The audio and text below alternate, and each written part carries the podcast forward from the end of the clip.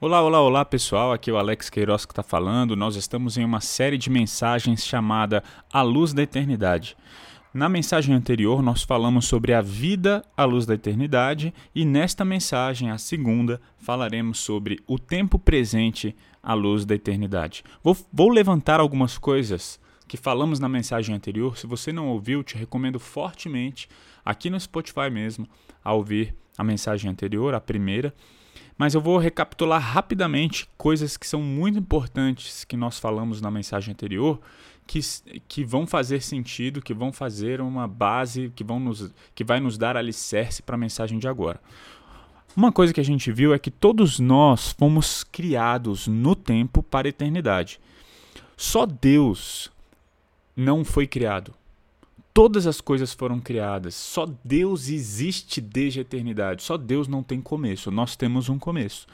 Mas uma coisa que é muito importante, que nós vimos na mensagem anterior, é que nós fomos criados, mas nós não teremos fim. Nós somos seres eternos nesse aspecto. Apesar de termos sido criados, nós não teremos fim. Segunda coisa muito importante, a Bíblia fala de dois lugares a, a Bíblia fala dois lugares onde iremos passar a eternidade. Todas as pessoas são eternas. Não existe aniquilacionismo, não existe fim para as pessoas. Pode ter um, um fim aqui e agora, nesse tempo presente, mas todas as pessoas vão passar a eternidade em algum local. Existem dois locais: o céu ao lado de Deus, junto de Deus, ou no inferno, onde não tem a bondade e a graça de Deus ali. Terceira coisa, a gente viu que quem nos salva, o que determina onde vamos passar a eternidade, ao lado de quem iremos passar a eternidade, é Cristo Jesus, é a fé em Cristo Jesus. Se você crê em Cristo, você é salvo. E sem Cristo não existe salvação. Quarta coisa que eu queria ressaltar, então, é que nossa vida à luz da eternidade não é nada. O que é um dia perto de 100 anos? Não é absolutamente nada. E o que são 100 anos perto da eternidade? O que é a nossa vida aqui perto da eternidade? Alguns vão viver 50, 70 anos. Outros, quem viver muito, vai viver 80, 90, 100 anos. Agora, o que é 100, o que são 100 anos perto da eternidade? Não é nada. Por isso, a gente tem que entender, e a gente falou um pouquinho disso na mensagem anterior, eu quero falar mais sobre o tempo presente.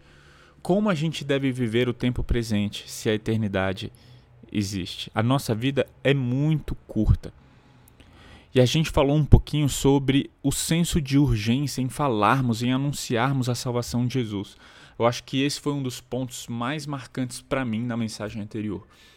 Se existem dois lugares onde as pessoas vão passar a eternidade e as pessoas são eternas, nós precisamos ligar o senso de urgência dentro de nós sobre falar Jesus, sobre comunicar Jesus, sobre fazer isso individualmente, fazer isso coletivamente.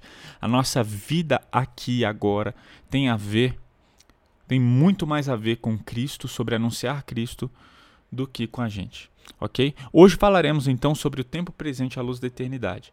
E eu não, a gente vive numa cultura hedonista que preza pelo prazer a todo custo, custo. Não sei se você sabe o que é hedonismo. Hedonismo é a busca desenfreada pelo prazer. As pessoas querem ser felizes, as pessoas buscam o prazer e a felicidade a todo custo. E as pessoas, inclusive, utilizam o entendimento da brevidade da vida para incentivar a busca pelo prazer. Então as pessoas falam: já que a vida é curta, viva intensamente. Já que a vida é curta, já que a vida é passageira, já que é, é muito rápido, aproveite, seja feliz. Entendeu? Então as pessoas utilizam essa ideia da vida curta para incentivar umas às outras a buscarem a felicidade a todo custo.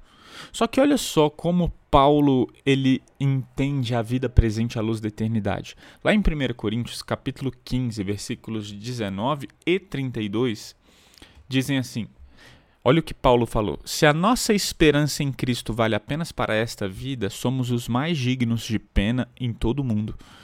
Versículo 32: Se não há ressurreição, se não existe vida eterna, comamos e bebamos, porque amanhã morreremos. De uma certa forma, se a gente pegar esses dois versículos, onde, lá em 1 Coríntios capítulo 15, a gente vai perceber que Paulo ele está falando assim: olha, se não existe eternidade, a vida é curta, vamos aproveitar a vida. Vamos buscar o prazer, vamos concordar com os hedonistas, vamos lutar pela nossa felicidade a todo custo.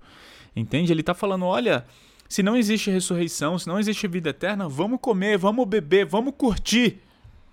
Porque amanhã a gente vai morrer. Entende? Então, a gente precisa ver que Paulo, a proposta de Paulo aqui em 1 Coríntios 15, não é incentivar as pessoas a buscar a sua felicidade a todo custo. Não, por quê? Exatamente porque existe eternidade. Ele está falando: se não existe eternidade, vamos viver intensamente essa vida. Mas existe eternidade. E se a eternidade existe, o que faremos com a vida aqui na Terra? O que faremos com o tempo que nos resta aqui na Terra? Rick Warren, lá no seu livro Uma Vida com Propósitos, ele disse assim: Assim como os nove meses que você passou no útero de sua mãe não tinham um fim em si mesmo, mas consistia mas consistiam numa preparação para a vida, também a vida é uma preparação para o que vem a seguir. Muito interessante a gente parar para pensar que a, os nove meses de gestação, os nove meses que uma criança passa dentro da barriga da mãe, é apenas o preparo para o que vem depois do seu nascimento. Nós devemos entender essa mesma perspectiva sobre a nossa vida aqui na Terra e a eternidade. O que a gente vive aqui e agora é apenas um vislumbre, uma sombra, um preparo do que está para vir. Entende? Foi isso que o Rick Warren quis dizer. E eu tenho uma pergunta para fazer que é muito importante nessa mensagem. Presta atenção na pergunta: o que fazemos no tempo presente interfere na eternidade? Vou, vou repetir a pergunta porque a, gente, a nossa proposta é responder essa pergunta. O que fazemos no tempo presente interfere na eternidade? Porque uma coisa que a gente já viu é que a salvação não depende de nós. Não existe nada que você faça para para conseguir passar a eternidade ao lado de Deus. Não existe. Não tem nada que você faça. Talvez você falhar, você é uma pessoa boa. Se eu for uma pessoa boa, Deus vai virar e falar: tá bom, você vai poder passar a eternidade ao, ao, ao meu lado. Não. Não existe ninguém que é bom. Você não consegue fazer algo para passar a, ter, a eternidade ao lado de Deus. Ou seja, a salvação é de graça, é por meio da fé, por causa da graça, com base naquilo que Cristo Jesus fez na cruz. Se depende única e exclusivamente de Jesus e, tudo que a gente precisa é crer no sacrifício e no que Cristo Jesus fez, não existe nada que eu e você possamos fazer para mudar a nossa eternidade. A única coisa que precisamos fazer é crer em Jesus e viver para Ele eternamente. Agora, você não vai passar a eternidade ao lado de Deus porque você fez algo. Entende? Na verdade, você vai passar a eternidade ao lado de Deus porque Cristo fez algo. E porque Cristo fez algo, você vai se desprender da sua vida por amor e gratidão ao que Cristo fez. Aí eu vou repetir a, pergun a pergunta: o que fazemos no tempo presente interfere na eternidade? Porque vem uma, uma outra pergunta, o Alex. Então é o seguinte: se, não, se o local onde eu vou passar a minha eternidade não depende de mim, cara, eu vou viver do jeito que eu bem entender. Porque Cristo Jesus já comprou um lugar para a gente na eternidade. Mas eu quero responder essa pergunta: será? Será que entender que a salvação é pela graça e por meio de Cristo Jesus, por causa do que Cristo Jesus fez, significa que a nossa eternidade, não, a, o que, é, como a gente vive aqui, não vai interferir na nossa eternidade? Eu já quero responder essa pergunta da seguinte maneira. O local onde você vai passar a eternidade não depende de você, mas como você vai passar a eternidade tem a ver com o que você faz aqui. Só que antes de mostrar para você a, essa resposta, provar para você na palavra de Deus, ler textos bíblicos que podem transformar a sua vida aqui e agora, eu quero falar para você sobre esse local onde a gente vai passar a eternidade. né? Porque muitas pessoas falam: "Ah, quando eu morrer eu vou para o céu. Quando eu morrer eu vou para o céu. Aonde você vai passar a eternidade? Ah, ao lado de Deus, no céu." Existe uma verdade nisso, mas existe um ensino muito equivocado sobre o céu. Muitas igrejas ensinam sobre céu de maneira equivocada, e eu queria mostrar para vocês o que é o céu e como a gente vai morar no céu, de que forma nós estaremos no céu, tá bom? Então, a primeira coisa que a gente precisa entender, o que é o céu? Primeiro, Jesus pregou sobre o reino dos céus, não no céu. É um reino que tem origem no céu. Céu não é o lugar para onde estamos indo. Céu é a origem de onde o reino está vindo. E eu quero mostrar para você eu quero mostrar para você através de uma teologia bíblica. Eu quero mostrar para você desde a criação como Deus veio habitar no meio dos homens aqui na terra. Vamos lá. Então, primeira coisa, lá em Gênesis a gente vê que Deus criou um jardim para a sua habitação. E esse jardim se chama Éden. Se você ler Gênesis 3:8, logo depois que Adão e Eva comeram do fruto que Deus falou que não era para eles comerem, tem um versículo lá no versículo 8 de Gênesis 3 que diz assim: Quando soprava a brisa do entardecer, o homem e sua mulher ouviram o Senhor Deus caminhando pelo jardim. Presta atenção, Deus criou um jardim para que ele pudesse habitar com os homens no jardim. Entretanto, depois do pecado, Deus tirou o homem do jardim. E aí, sabe o que Deus fez? Se Deus habitava com os homens no jardim e o homem não estava mais no jardim, Deus deixou de habitar com o homem. Sabe o que ele mandou fazer? A gente vê lá em Êxodo. Depois de Gênesis vem o livro de Êxodo e a gente vê que Deus mandou construir um tabernáculo. Para quê? Para que ele habitasse no meio das pessoas. Êxodo capítulo 25, versículo 8 diz: Instrua os israelitas a construírem para mim um santuário para que eu viva no meio deles. Então perceba, Deus criou um jardim e habitou no meio dos homens. Logo depois do jardim, o homem foi tirado do jardim, o que, que Deus fez? Deus criou um tabernáculo para viver no meio dos homens. Depois do tabernáculo veio o templo. E olha o que diz lá em 1 Reis, capítulo 6, versículos 12 e 13. Quanto a este templo que você está construindo, essa é uma palavra de Deus para Salomão, filho de Davi. Quanto a este templo que você está construindo, habitarei no meio dos israelitas e jamais abandonarei o meu povo. Habitarei no meio. Ou seja, Deus construiu um jardim e habitou lá no meio deles. Deus mandou construir um tabernáculo e habitou no, lá no tabernáculo. Deus mandou construir um templo para quê? Para que Deus pudesse habitar no templo no meio do seu povo. Entretanto, o templo foi destruído. E aí, como Deus habitou no meio das pessoas? Através de uma pessoa, Lá, antes de Jesus vir, um profeta chamado Isaías declarou como Deus habitaria no meio das pessoas.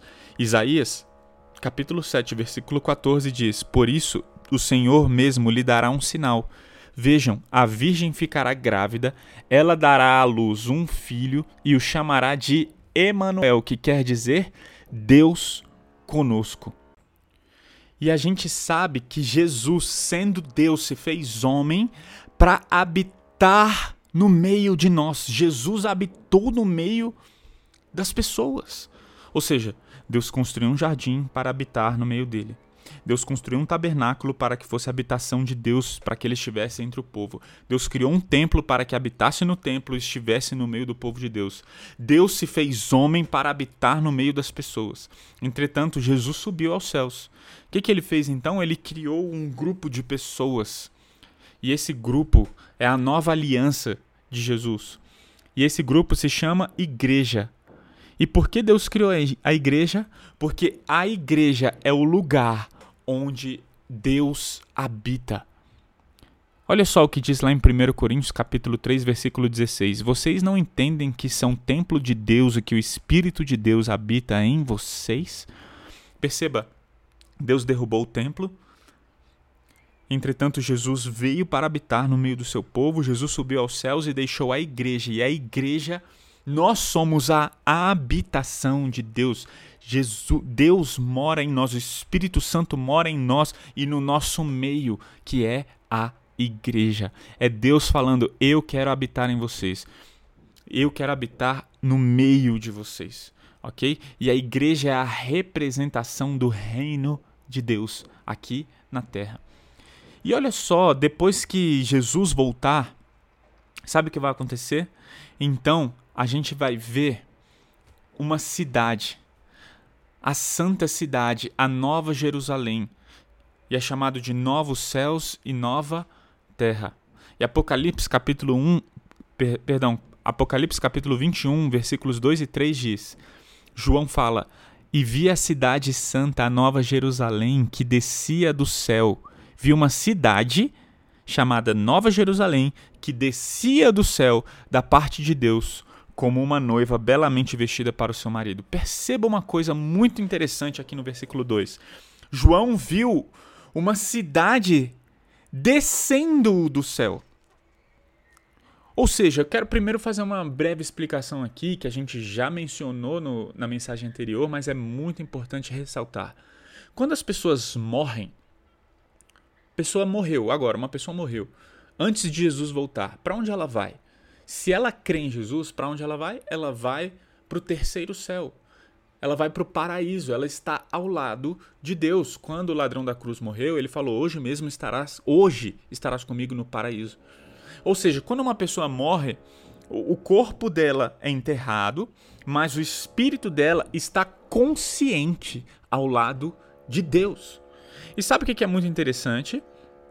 Quando Jesus voltar, João fala: Eu vi a cidade santa, a nova Jerusalém que descia do céu. Ou seja, essa não é que a gente vai para o céu quando Jesus voltar. Quando tudo chegar ao seu fim, não é que a gente vai para o céu, é o céu que vem até nós. Eu vi a, a nova Jerusalém que descia do céu, da parte de Deus. Ouvi uma forte voz que vinha do trono e dizia, versículo 3: Vejam, o tabernáculo de Deus está no meio do seu povo. Deus habitará com eles e eles serão seu povo. O próprio Deus estará com eles. Mais uma vez, existe uma cidade para que Deus habite no nosso meio. Deus criou um jardim para habitar no meio do, da sua criação. Deus criou um tabernáculo para habitar no meio do povo. Deus criou um templo para habitar no, entre os homens. Deus se fez homem para habitar no meio de nós. Deus deixou a sua igreja para que fosse a habitação de Deus, para que representasse o reino de Deus aqui na terra através da igreja.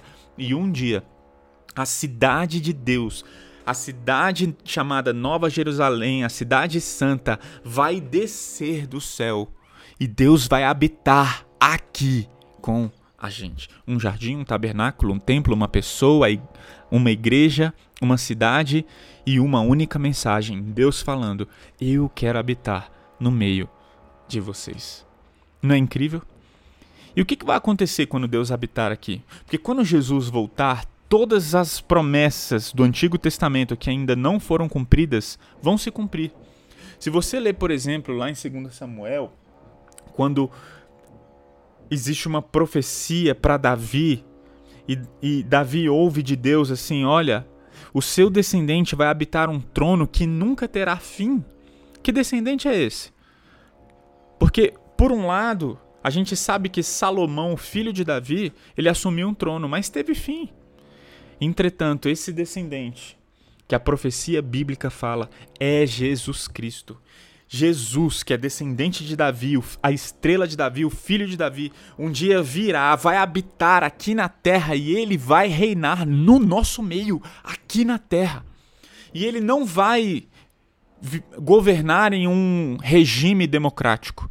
Jesus vai reinar em um regime teocrático.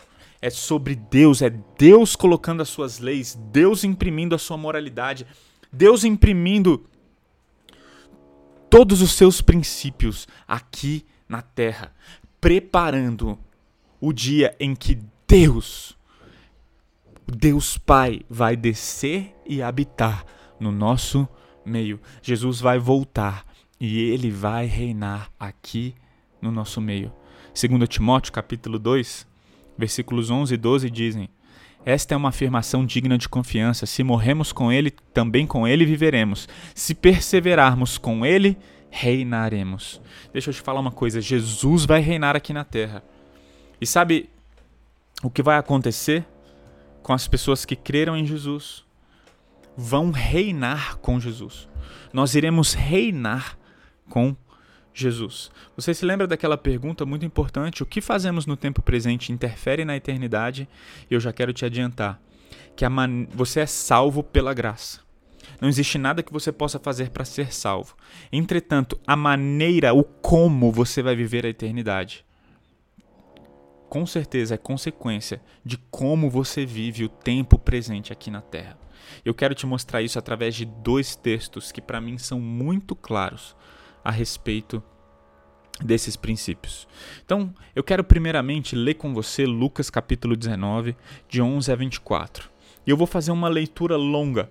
Primeiro eu vou ler o, o versículo 11 de Lucas 19, vou fazer uma breve explicação e em seguida eu vou continuar a leitura, tá bom? Lucas 19, 11 diz assim: A multidão estava atenta ao que Jesus dizia. Então, como ele se aproximava de Jerusalém, contou-lhes uma parábola, pois o povo achava que o reino de Deus começaria de imediato. Pausa, pausa. Existia um povo que achava que o reino de Deus estava começando imediatamente. E o que o texto bíblico diz é: não, não estava. Tinha um pessoal que estava achando que o reino de Deus ia começar imediatamente. Afinal de contas, existiam profecias bíblicas falando que as profecias bíblicas falando que o, o descendente de Davi Existiam várias profecias falando que um dia Deus viria a essa terra e ele reinaria no nosso meio. Aí Jesus veio ao mundo, as pessoas creram que ele era o Messias. O que, que as pessoas acreditaram? Ah, poxa, a qualquer momento Jesus vai tirar César do trono e ele vai assumir o Império Romano. Ele vai sentar no trono que é o Império Romano. Gente, os judeus que entenderam isso, eles não eram loucos. Sabe por que eles entenderam isso? Porque existiam profecias falando sobre isso. Mas o que eles não entenderam é que a primeira vinda de Jesus, ele veio como um cordeiro, mas na segunda vinda ele vai vir como um leão. Jesus veio como um cordeiro, eis o cordeiro de Deus que tira o pecado do mundo. Jesus não veio para ser, ser servido, mas para servir e dar a sua vida em favor de muitos. Jesus veio para salvar as pessoas, para morrer no nosso lugar. Sem o sacrifício de Cristo Jesus, toda a justiça de Deus cairia sobre as nossas costas. Mas o que aconteceu? O sacrifício de Jesus removeu a ira de Deus. Jesus nos substituiu através da sua morte. Ou seja, o que podemos entender? Podemos entender uma coisa: Jesus ele veio como um cordeiro para morrer Isaías profetizou no capítulo 53 como uma ovelha muda, ele foi para a cruz. Ou seja, nós podemos entender porque muitos judeus falavam: olha, a qualquer momento o reino de Deus vai começar. Entretanto, olha o que Jesus fala no versículo 11 do, cap do capítulo 19 de Lucas. Então, ele se aproximava de Jerusalém, contou-lhes uma parábola, pois o povo achava que o reino de Deus começaria de imediato, mas não começaria de imediato. Jesus estava falando: olha, o reino de Deus não começa plenamente aqui e agora. Gente, o reino de Deus está aqui, sim, como? Através da igreja. A igreja deve mostrar para o mundo os princípios do reino de Deus, a moralidade do reino de Deus. A igreja é testemunha do reino de Deus. O reino de Deus já começou, sim, nos nossos corações, através de nós. Entretanto, na nossa mente, na nossa transformação, mas não plenamente. Por quê? Porque a profecia bíblica e toda a Bíblia mostra que um dia Jesus vai vir, ele vai reinar, ele vai governar, ele vai sentar num trono. Isso ainda não aconteceu. Aí sabe o que, Jesus falou aqui nessa parábola? Ele virou e falou: Eu vou contar uma coisa para quem acha que o reino de Deus vai começar imediatamente, para que eles entendam como que eles devem viver a vida, o tempo presente, enquanto o reino pleno, enquanto eu não venho como um leão como um governante perfeito. Olha só o que Jesus disse. Agora vamos continuar a leitura a partir do versículo 12. Eu vou ler até o versículo 24. Vamos lá? Disse ele: Um nobre foi chamado a um país distante para ser coroado rei e depois voltar. Antes de partir, reuniu dez de seus servos e deu a cada um deles dez moedas de prata, dizendo: Invistam esse dinheiro enquanto eu estiver fora. Seu povo, porém, o odiava e enviou uma delegação atrás dele para dizer: Não queremos que ele seja nosso rei. Depois de ser coroado, ele voltou e chamou os servos aos quais tinha confiado o dinheiro, pois queria saber quanto haviam lucrado. O primeiro servo informou: Senhor, investi seu dinheiro e ele rendeu dez vezes a quantia recebida. Muito bem, disse o rei. Você é um bom servo, foi fiel no pouco que lhe confiei, e como recompensa governará dez cidades. O servo seguinte informou: Senhor, investi seu dinheiro e ele rendeu cinco vezes a quantia recebida. Muito bem, disse o rei, você governará cinco cidades.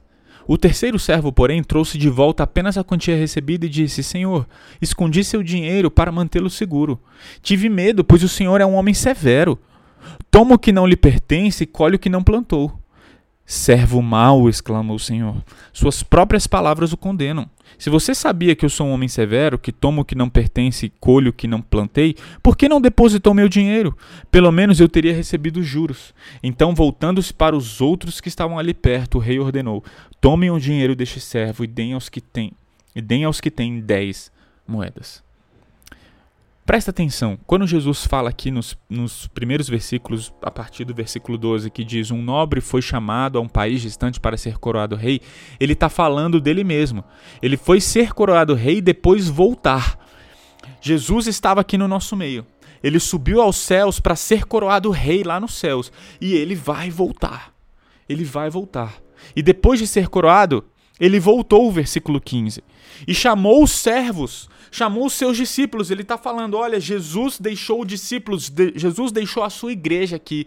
E Deus deu uma responsabilidade para eles. Deus deu qual é a responsabilidade? Olha, eu vou te dar uma quantia de dinheiro.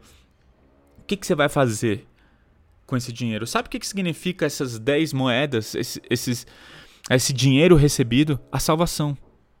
A salvação. Deus, Jesus veio e ele deu a salvação para cada um daqueles que creram no seu nome. Cada um dos seus discípulos recebeu de graça a salvação. Ninguém fez nada para receber as moedas. Ninguém fez nada para receber as dez moedas. Ninguém fez nada para receber a salvação. E aí, quando Jesus volta, como fala aqui no, no versículo 15, ele queria saber quanto cada um havia lucrado. O que, que cada um fez com a sua salvação? Alguns pegaram as suas dez moedas e multiplicaram por dez, ou seja, alguns pegaram a sua salvação e, e, as, e essas pessoas compartilharam Jesus, falaram de Jesus, se empenharam em ser testemunha de Jesus aqui na terra. E aí eles multiplicaram a salvação dessa forma, fazendo com que mais pessoas conhecessem a Cristo e se tornassem discípulos de Cristo Jesus. O primeiro vocês percebem o elogio que essa pessoa recebeu? No versículo 17 diz: O rei disse: Muito bem, você é um bom servo, foi fiel no pouco que lhe confiei, e como recompensa governará dez cidades. Como sabe que é, o que é essa palavra recompensa nas versões mais antigas? Essa é a palavra galardão. Sabe o que é o galardão? É reinar com Jesus. Você vai governar sobre dez cidades. Você vai, Jesus vai voltar para reinar.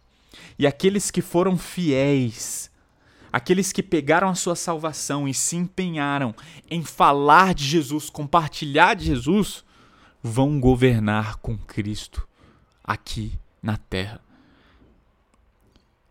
O primeiro que multiplicou por 10 vai governar sobre 10 cidades. O que multiplicou por 5 vai governar sobre 5 cidades, de acordo com a parábola. Entretanto, deixa eu falar sobre o terceiro servo de Jesus. Ele também recebeu a salvação. Ele também recebeu as moedas. Ele foi salvo. A salvação não depende da pessoa. Ele recebeu a salvação. Ele é um servo de Deus. Entretanto, ele é um servo ruim. Ele é um servo ruim. Por quê? Porque ele ficou com medo de perder a salvação. E aí, como ele tinha medo de perder a salvação, ele não se arriscou. Existem pessoas que estão com medo de perder a salvação. Existem pessoas que ficam com medo do aqui e agora, ficam com medo de perder as coisas aqui nessa terra, ficam com medo de perder o seu conforto. Existem pessoas que ficam com medo de serem envergonhadas. Existem pessoas aqui que ficam com medo do que vão pensar sobre elas. Eu vou falar de Jesus, imagina. Vou falar de Jesus e vou passar maior vergonha. Vai que a pessoa faz uma pergunta que eu não sei responder. Não, deixa eu ficar aqui no meu cantinho. A pessoa tem medo. Ela tem medo de se empenhar. Por quê? Porque vai que ela é envergonhada, vai que ela perde o conforto, vai que ela deixa de aproveitar a vida. Não, só tem uma vida, deixa eu aproveitar a minha vida. Não é?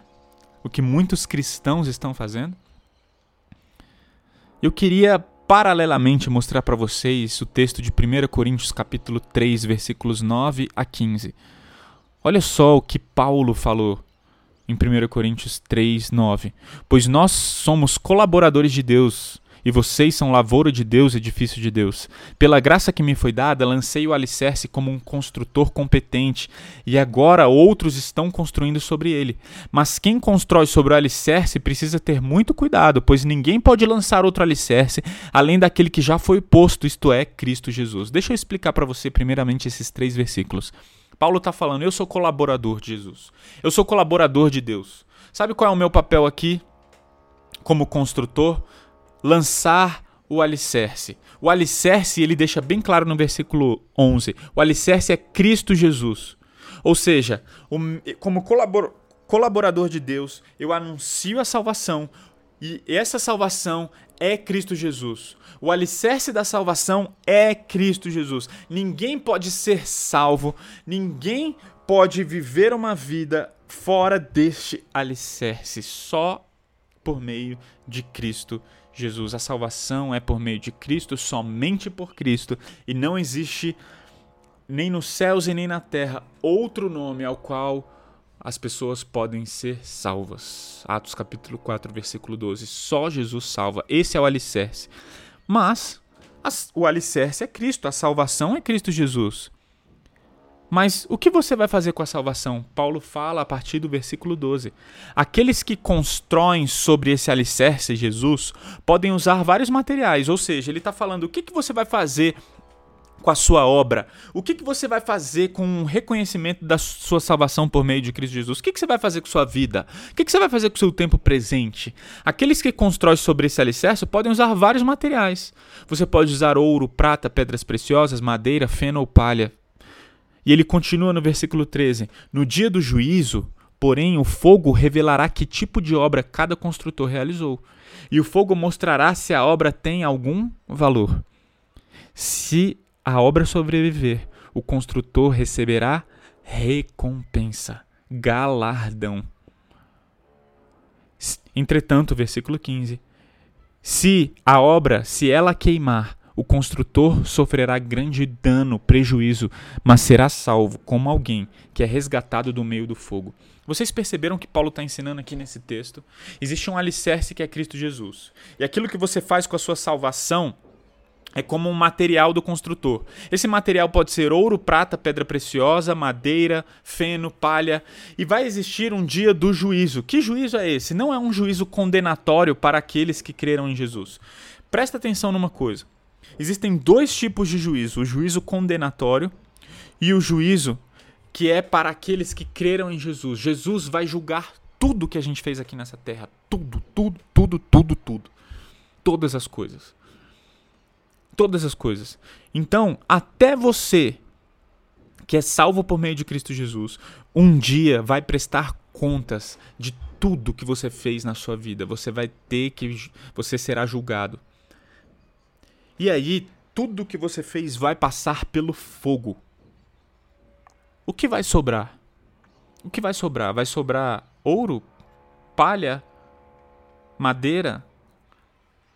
Se, a, a, se o material que você utilizou for ouro, vai permanecer. Se for pedras preciosas, essas pedras vão passar pelo fogo e elas vão continuar. Entretanto, se for palha, vai evaporar. E sabe o que ia acontecer? O que, que ele fala aqui no versículo 14? Ele fala: se essa obra durar, sobreviver, o construtor receberá galardão. E como a gente viu lá em Lucas 19, que galardão é esse? Vai governar com Cristo, vai estar mais perto, vai receber mais responsabilidade de Jesus. Servo bom e fiel, você vai ouvir de Jesus. Foste fiel no pouco, sobre o muito eu vou te colocar. Que muito é esse? Não é receber muito aqui na terra é receber muito no céu. Tem muita gente que pensa de maneira equivocada sobre o reino de Deus. A gente viu lá no versículo 11 de Lucas 19 que existem pessoas que falam: "Ah, o reino de Deus é aqui e agora". Sabe como as pessoas cometem um grande equívoco através disso? As pessoas pensam assim: "Olha, Jesus veio inaugurar o reino de Deus aqui na terra. Eu sou filho do rei. E se eu sou filho do rei, eu sou príncipe. E se eu sou príncipe, eu vou reinar. Meu Deus é dono do ouro e da prata. Então eu tenho que andar de Land Rover, meu irmão. Eu tenho que andar de BMW e Mercedes. Porque eu sou filho do rei. E eu represento o reino de Deus, entendeu? As pessoas, de maneira equivocada, acham que é isso. Olha, se você der pouco, Deus vai te dar muito. Se você for fiar um pouco, Deus vai te colocar sobre muito. E não é isso, cara. Não é isso. Sabe por quê? Jesus, lá na parábola de Lucas 19, ele falou: olha, o reino não é, não está sendo inaugurado imediatamente. Agora eu vim como um cordeiro, e se eu vim para servir, vocês vão servir. Se eu vim para sofrer e dar a minha vida, vocês vão sofrer e dar a vida de vocês. E um dia dependendo da maneira como vocês vivem o tempo presente, vocês receberão recompensa, galardão na eternidade. Entendeu? E é isso que Paulo está falando aqui também em 1 Coríntios capítulo 3. Entretanto, algumas pessoas elas vão construir uma obra que vai passar pelo fogo e vai sofrer prejuízo. E olha só como o versículo 15 fala: Mas será salvo Sabe por quê? Porque a salvação não depende dela. Mas ela não vai receber responsabilidade nenhuma, recompensa nenhuma, galardão nenhum. Porque foi um servo mau que viveu para ela mesma, pessoas que vivem, que são salvas aqui, pessoas que creem em Jesus, mas não vivem para a glória de Deus, não vivem para fazer Jesus conhecidas, pessoas que se preocupam demais com seu conforto e, pou, e pouco se preocupam em falar de Jesus, pregar sobre Jesus, viver para a glória de Deus, abrir mão do seu conforto, abrir mão dos seus prazeres no tempo presente para fazer aquilo que lhe foi confiado, para cumprir o seu propósito de alcançar pessoas que não estão sendo alcançadas, de ser um discípulo mais maduro de Jesus, de falar sobre Jesus, fazer Jesus conhecido para as pessoas. Você está aqui só para isso. Você está aqui nessa vida presente para que Jesus seja engrandecido através de você, para que o nome de Jesus seja conhecido através da sua vida. Não é para o seu prazer que você está aqui nessa terra. Você está aqui para que Cristo seja conhecido e engrandecido. É para espelhar Jesus, para espalhar Jesus, é para representar Jesus aqui nessa terra, para que as pessoas olhem para você e falem: Jesus salva, transforma, muda. Entretanto, como você está vivendo a sua vida? O que, que você está fazendo com a salvação que você recebeu? Agora, uma coisa muito importante aqui. Quando o versículo 12 fala assim: Aqueles que constroem sobre esse alicerce, Jesus, podem usar vários materiais: ouro, prata, pedras preciosas, madeira, feno ou palha. Tem gente que talvez nesse exato momento esteja pensando assim: então peraí, eu preciso falar mais de Jesus. Certo tal Alex, olha só, ele está pregando sobre Jesus domingo após domingo. Poxa, eu tenho que largar meu trabalho e ser pastor.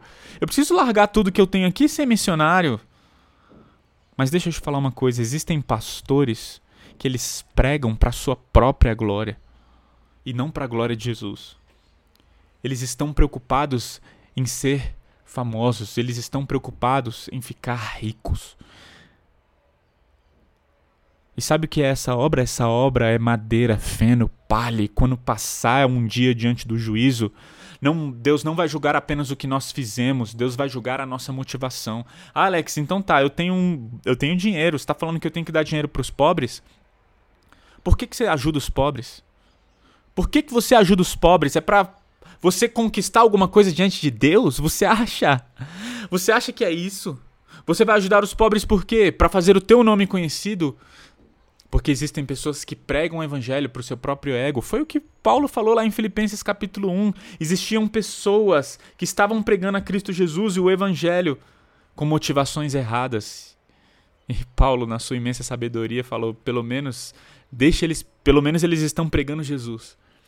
Mas um dia esses caras vão passar diante do tribunal de Cristo, do bema de Cristo, que é a palavra grega, e eles vão ser julgados, e todas as obras deles serão julgadas. Será que vai sobrar alguma coisa? O que sobrar, o que sobrar, vai ser recompensa. Como você está vivendo a sua vida? Se aquele homem que enterrou o dinheiro, a salvação, chegar diante de Deus o que, que ele vai ouvir de Deus? Olha, servo mau e fiel. Para quem vocês acham que aquele homem de Lucas 19 tinham três servos: o servo que multiplicou por 10, o servo que multiplicou por 5 e o servo que enterrou a salvação? Para quem vocês acham que aquele terceiro servo viveu? Ele estava vivendo para ele mesmo. Ele estava vivendo para os prazeres dele. Ele foi salvo por meio de Cristo Jesus, mas ele vivia para ele. Devemos tomar muito cuidado. Repito a pergunta: o que a gente faz no tempo presente interfere na eternidade? Tem como ser mais claro? O texto bíblico é muito claro. Jesus falou: olha, a maneira como você vive agora interfere como você vai viver na eternidade. Deixa eu te falar uma coisa. Eu quero viver intensamente para Cristo. Eu quero viver intensamente para Cristo. Eu quero fazer parte de uma comunidade que vive intensamente para Cristo. Eu quero fazer parte de uma igreja que se desprende, que se doa, que renuncia tudo quanto tem, possui e é, para que Cristo seja conhecido. É isso, é sobre Ele. E tem um pregador chamado Francis Chan, que uma vez ele falando sobre como a nossa nosso tempo presente interfere na eternidade, ele pegou a, é, aquele instrumento que das Olimpíadas dos, dos ginastas e ele colocou, se eu não me engano, é cavalo. Ele colocou um cavalo em cima do palco onde ele estava pregando. Aquele instrumento lá. E ele subiu e ele falou: gente, é o seguinte. Imagine que eu esteja nas Olimpíadas. E eu tô aqui em cima desse cavalo, eu preciso fazer, preciso me equilibrar aqui, dar piruetas, fazer várias coisas incríveis. E eu tô no meio das Olimpíadas e soltam um, um, um timer e eu tenho dois minutos, dois minutos para mostrar as minhas habilidades aqui em cima desse cavalo. Agora imagine que eu morrendo de medo de cair, me agarre no cavalo. Eu tô agarrado lá no cavalo. E depois de dois minutos, acabe o meu tempo. E eu fale, olha, não caiu, não caí do cavalo. Qual é a nota que você acha que essa pessoa que ficou em cima do cavalo sem cair, mas não fez nada, ficou lá agarrada em cima do cavalo? Qual é a nota que você acha que essa pessoa recebeu? A gente sabe, é zero. Entretanto, para para pensar numa pessoa que se esforçou, mas caiu. Fez algumas piruetas, tentou fazer algumas coisas, viveu de man... fez coisas difíceis, mas teve alguma queda. Ele não tirou 10. Mas quanto você acha que aquela pessoa que tentou fazer algumas alguns movimentos difíceis, quanto você acha que foi a nota dada a ela? Com certeza foi mais que zero. Com certeza foi uma nota maior do que aquele que se agarrou e ficou com medo. Agora eu tenho uma pergunta para te fazer. Qual é a nota que Deus vai te dar pela maneira como você está respondendo à salvação dele, pela maneira como você vive o tempo presente? Que nota você acha que Deus vai te dar? Quando você chegar diante de Deus e falar: Deus, olha como eu vivi a minha vida. Olha só como eu vivi a minha vida. Por isso entenda, você não foi feito para aproveitar a sua vida. Aquele que perder a sua vida por mim e pelo evangelho vai ganhá-la, mas quem quiser ganhar a sua vida vai perdê-la. Você precisa perder a sua vida. abrir mão dos seus prazeres, falar como Paulo em Filipenses 3, o que para mim era lucro, agora considero como perda se comparado ao conhecimento de Cristo Jesus, pois o viver para mim é Cristo. O viver para mim é Cristo. Qual é a nota que você acha que Deus vai te dar para a vida que você está vivendo? Está tentando viver uma vida segura demais? Está tentando viver uma vida confortável demais? Você quer viver a vida intensamente, já que a vida é breve? E você está vivendo só para os seus prazeres? Eu acho que nós devemos parar de querer ter as nossas demandas e os desejos atendidos aqui nessa terra. O que fazemos nessa vida importa para a eternidade. Importa. Por isso eu queria encerrar lendo um versículo e falando uma frase. Lá em 2 Timóteo 4,8 diz: Agora o prêmio me espera. Sabe quando, quando que Paulo falou isso? Paulo falou isso no último capítulo que ele escreveu. Paulo escreveu vários livros do Novo Testamento. O último livro que ele escreveu foi 2 Timóteo. E Timó 2 Timóteo tem quatro capítulos. E esse foi o último capítulo que ele escreveu. Sabe o que, que ele disse? Agora o prêmio me espera, a coroa de justiça que o Senhor, o justo juiz, me dará no dia de sua volta. E o prêmio não será só para mim, mas para todos que, com grande expectativa, aguardam a sua vinda. Um dia Jesus vai voltar. Você tem expectativas na volta de Jesus? Que coroa é essa que ele vai receber? Sabe o que, que coroa significa? Go coroa significa governo. Você vai reinar e governar com Cristo Jesus. Se você vive com expectativas da volta dele, então você vai receber uma coroa. John Piper escreveu um livro Não Jogue Sua Vida Fora. E lá eu me deparei com uma frase que foi uma frase que transformou a minha vida, foi um divisor de águas na minha vida. A frase é: Só há uma vida e logo passará. Somente o que é feito para Cristo durará. Só há uma vida e logo passará. Somente o que é feito para Cristo durará. Pare de querer viver essa vida ela vai passar. Para de querer viver para o seu prazer. O que você faz aqui importa. Deus te deu uma salvação para que você multiplique essa salvação. Um dia tudo que a gente faz vai passar pelo fogo. Vai durar alguma coisa? Que tipo de nota você vai receber de Deus pela vida que você viveu no tempo presente? Ah, Alex, é pecado pegar tudo que eu tenho e gastar com viagens? Não, não é pecado.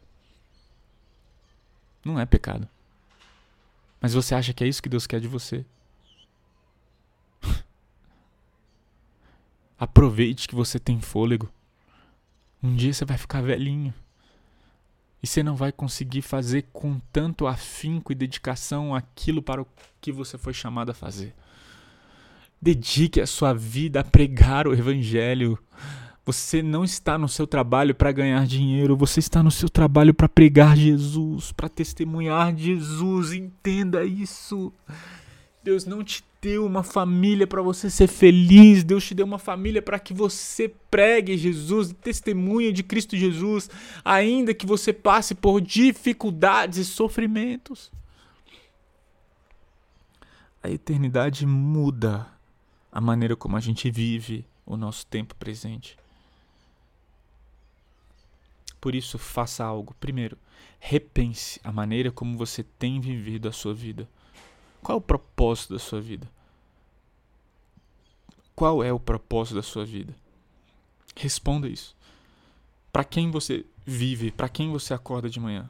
Segunda coisa, viva para a eternidade.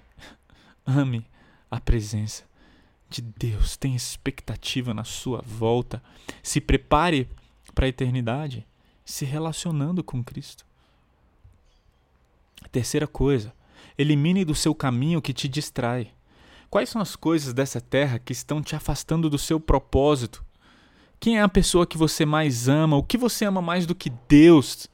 Se tem alguma coisa que você ama mais do que Deus, você precisa eliminar essa coisa que está te distraindo do seu foco, do seu propósito. Quarta e última coisa, pense na volta de Cristo. Crie expectativa na sua volta. Pense nas coisas eternas. Quanto do seu tempo você está gastando pensando na eternidade e na volta de Jesus? Precisamos gastar mais tempo com isso. Amém? Deus abençoe sua vida e nos vemos na próxima mensagem, se Deus quiser.